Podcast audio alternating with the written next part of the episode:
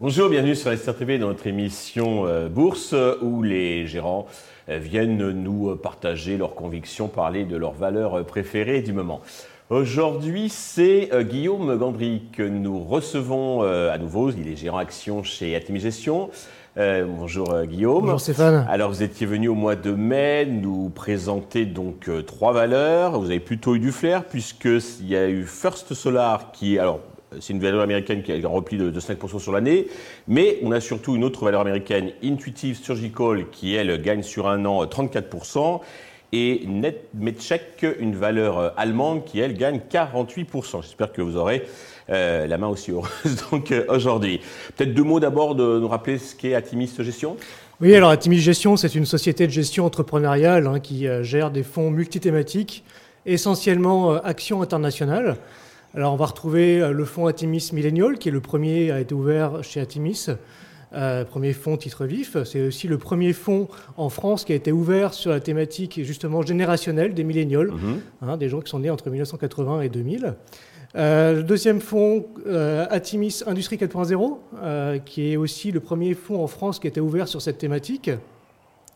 Et puis le fonds Atimis Better Life, qui est un fonds action internationale, ISR, que je gère. Que vous gérez.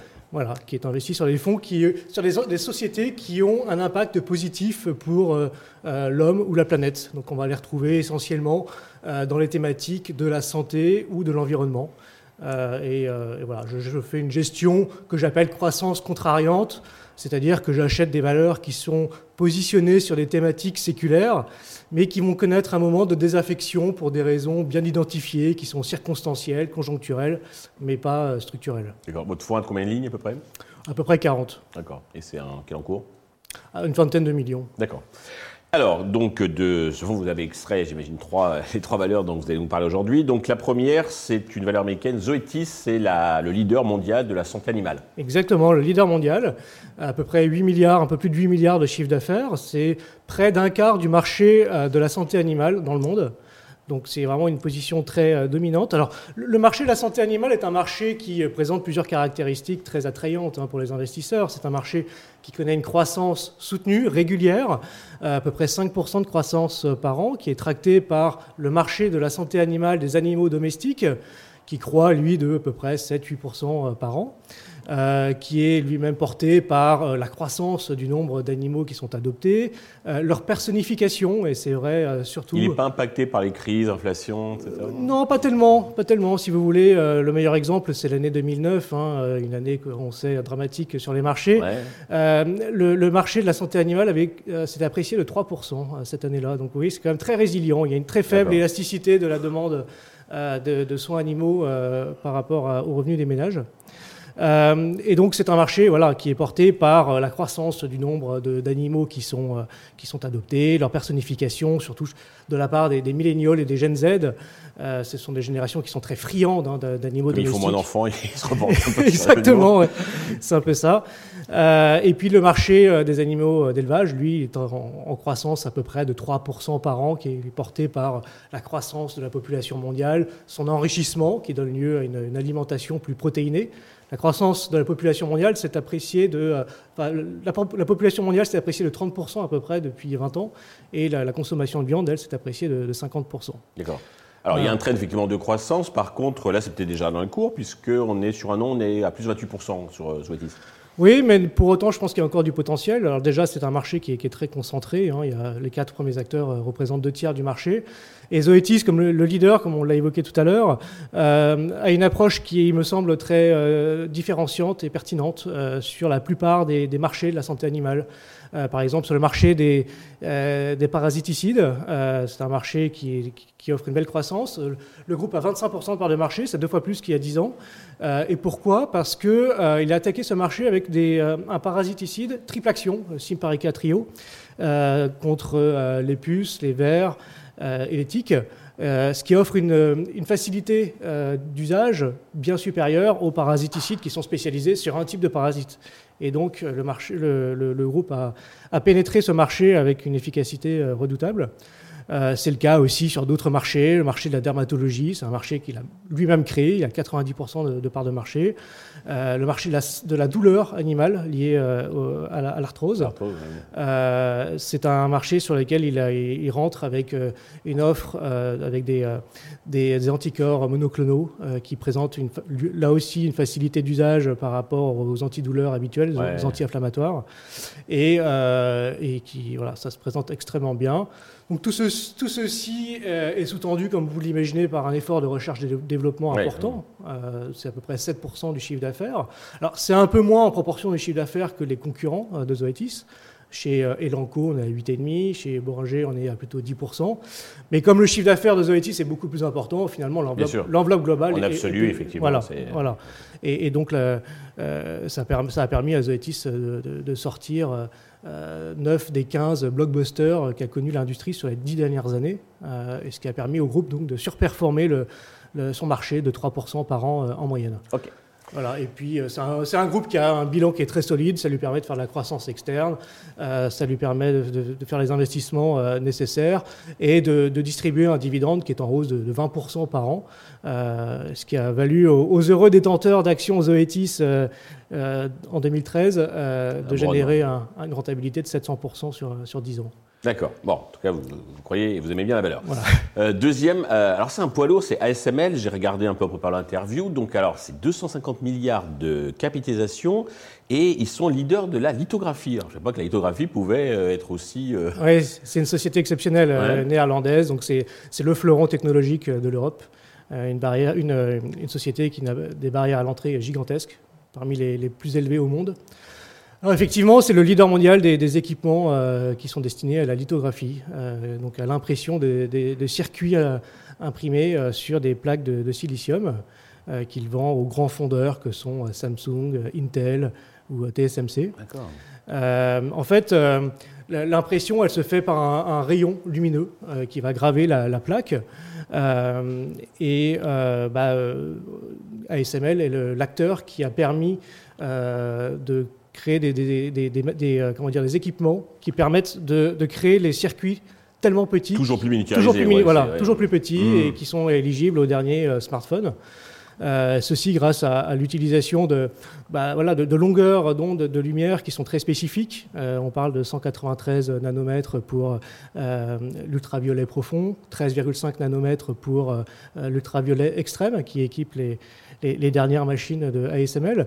Il faut savoir qu'un nanomètre, c'est à peu près, euh, enfin, c'est un milliardième euh, de mètre. Donc c'est extrêmement, petit. Euh, dans un cheveu, vous avez le diamètre d'un cheveu, vous avez entre 50 000 et 100 000 nanomètres. Et c'est important parce que la longueur d'onde, en fait, c'est l'épaisseur du trait du dessin du circuit imprimé à, travers lequel on va projeter le rayon lumineux euh, qui, va être, euh, qui va donc imprimer le circuit euh, sur Donc avec un tel poids, ils sont hégémoniques, donc ils fournissent tous les équipements. Oui, oui bah, ils, ont, ils ont 80% de part de marché sur la lithographie, et ils ont 100% de part de marché, c'est les seuls acteurs de Et donc là, le marché, lui, est en croissance parce qu'il y a un renouvellement Exactement. Rester, donc, Exactement, il y a une course à la miniaturisation. si l'industrie a, a, respecté, entre guillemets, la loi de Moore, euh, qui prévoyait il y a une cinquantaine d'années que le nombre de transistors doublerait euh, tous les deux ans sur euh, une puce, bah, c'est en grande partie grâce à ASML. c'est très impressionnant, ça permet donc aux puces d'être plus puissantes et aussi plus économes en énergie, parce qu'on connaît la loi de Moore, mais on connaît peut-être moins la loi de Coumet qui stipule que l'efficience énergétique des puces double tous les 18 mois, justement sous l'effet de leur miniaturisation. Et, et c'est vrai que dans la transition écologique que l'on connaît, bah, l'électrification de nos économies euh, est un, est un pan important. Euh, et donc l'efficience énergétique des, euh, des semi-conducteurs était essentielle. Par conséquent, ASML a vraiment un, rôle clé à jouer dans cette transition écologique. Parfait. Troisième valeur, alors ce qu'on peut dire que c'est une valeur française, plus vraiment, Stellantis, donc c'est le, le troisième groupe mondial en termes de chiffre d'affaires. Exactement. Stellantis, c'est le Peugeot, c'est la fusion Fiat et Chrysler, entre Peugeot, Fiat, Chrysler, mhm. effectivement. Euh, donc euh, un groupe, euh, la réunion d'une société américaine et d'un groupe italien qui a son siège social aux Pays-Bas et qui réalise la majorité de, son bénéfice aux États-Unis. Donc, je vous laisse donner la nationalité du groupe. non, mais c'est un groupe effectivement.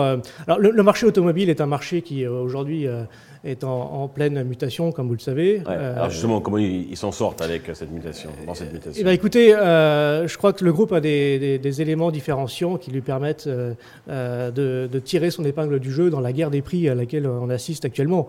Euh, vous avez euh, Tesla qui a intensifié euh, la guerre des prix parce qu'il a voulu rester le premier constructeur mondial pour ce qui est des, véhicules électriques, ce qu'il a réussi en 2023, même s'il s'est fait doubler par BYD sur le quatrième trimestre. Voilà, il a réussi, mais au prix d'une guerre des prix importante. Et donc, le marché, si vous voulez, price assez mal le secteur automobile parce qu'il il ne sait pas trop euh, où il va. voilà, il pense que les, marges ne sont pas tenables. Et, effectivement, euh, je pense que la guerre des prix euh, à laquelle on assiste, ça va être un peu la pierre de touche qui va permettre de trier le bon grain de livret dans, ce secteur. Alors, quels sont les atouts de Celantis donc, dans ce pays Écoutez, les atouts, c'est d'abord une intégration verticale qui me semble extrêmement pertinente. non seulement elle crée des coûts entreprises pour la, production de batteries, mais elle va plus loin. Elle va prendre des participations dans des sociétés qui vont sourcer du lithium et le sourcer de façon euh, assez écologique. Euh, chez CTR, chez, aux États-Unis, chez Vulcan Energy en Europe. et donc ça lui permet déjà de, sécuriser son approvisionnement, ça lui permet également de suivre sa feuille de route puisqu'ils ont écologique, puisqu'ils ont l'objectif en 2038 d'être neutre en carbone sur l'ensemble de sa chaîne de valeur. Donc ça, c'est quelque chose euh, qui, à mon avis, n'est pas pricé. Et puis, donc ça, c'est la partie amont. En aval, euh, ils ont passé un accord avec Orano pour le, euh, recyclage des batteries. donc là aussi, ça va lui permettre d'être, de sécuriser son approvisionnement en, métal, en, nickel, etc. deuxième atout, bah, c'est son exposition géographique qui est assez différente des autres acteurs. elle est très présente aux États-Unis et elle est présente sur des marchés euh, sur un marché notamment oligopolistique, le marché des pick-up. Euh, ce qui est assez, euh, c'est vraiment différenciant parce que c'est vrai que le secteur automobile est extrêmement concurrentiel et là vous avez trois acteurs qui occupent 80-90% du part de marché sur le marché des pick-up, qui est un marché à fort pricing power. Et à contrario, euh, le groupe est assez peu présent en Chine, euh, ce qui était perçu avant comme une faiblesse, puisque c'est quand même le premier marché pour les, euh, véhicules électriques. Mhm. Et en réalité, bah, la plupart des constructeurs... Il peut faire le laisser peut-être aux constructeurs chinois Oui, mhm. la, plupart des constructeurs qui se sont engouffrés sur le marché chinois, qui représentent aujourd'hui une part substantielle de leurs profits, bah, sont en difficulté, clairement. donc ça, c'est finalement une, une, très belle carte qu'a joué Stellantis. Et Stellantis, d'ailleurs, qui a pris une participation dans un constructeur chinois, Leapmotor. Donc ça lui permet, si vous voulez, de, s'arrimer à la croissance euh, des constructeurs chinois sans pour autant euh, y avoir de, trop, trop d'actifs. Et tout ça n'est pas déjà dans le cours? Parce que sur un an, on est à plus de 41%. oui, non, effectivement, ça a très bien marché. C'était la première euh, société, la, la, meilleure performance du CAC 40 l'année dernière, du SBF 120 également. Mais ça se paye quatre fois les profits. Donc c'est vraiment une des sociétés les moins chères de la cote. C'est absolument euh, pas dans le cours, je crois. La moyenne des constructeurs est de combien euh, On est autour de, euh, de 7 fois les profits. D'accord, oui. Donc il y, a un gros potentiel d'appréciation. Surtout que, comme je vous l'ai dit, à mon avis, c'est un, constructeur qui est en mesure de défendre en grande partie ses marges. et puis il y a des synergies également à exploiter issues de la fusion. voilà. Donc il y a vraiment une, une, gestion des coûts qui est, qui est faite de façon avec brio par Carlos Tavares. Donc je crois que c'est une société qui présente encore un très beau potentiel. Très bien. D'une manière plus globale, on est en début d'année, comment vous voyez l'année 2024 Écoutez, la situation euh, s'améliore. Euh, la, désinflation des deux côtés de l'Atlantique semble se confirmer, même si ce ne sera pas forcément euh, linéaire. et l'inflation salariale va donner du pouvoir d'achat aux consommateurs, notamment aux consommateurs américains, que l'on sait très prompt à, dépenser son épargne. Euh, c'est 70% du PIB américain, la consommation. Donc euh, on sent que la croissance euh, des salaires réels va normalement soutenir le, PIB. L'investissement, lui, il est soutenu par l'Inflation Reduction Act. donc du côté américain, ça devrait bien se passer, a priori. En Europe, c'est plus compliqué, évidemment, puisqu'on n'a pas les gains de productivité qu'on a aux États-Unis. La croissance est structurellement plus faible. Euh, on n'a pas le privilège dollar, donc euh, on peut, les marges de manœuvre budgétaires sont plus faibles. voilà. Bon, malgré ça, la, situation a l'air de, de, se passer, en tout cas mieux, mieux de prévu. de tenir. en tout cas, l'enseignement des derniers trimestres. Guillaume, merci. Et merci puis, bah, rendez-vous dans, quelques mois pour nous présenter trois, trois, nouvelles valeurs. Avec plaisir. Merci à tous de nous avoir suivis. Je donne rendez-vous très vite sur Investor TV avec bah, de nos invités.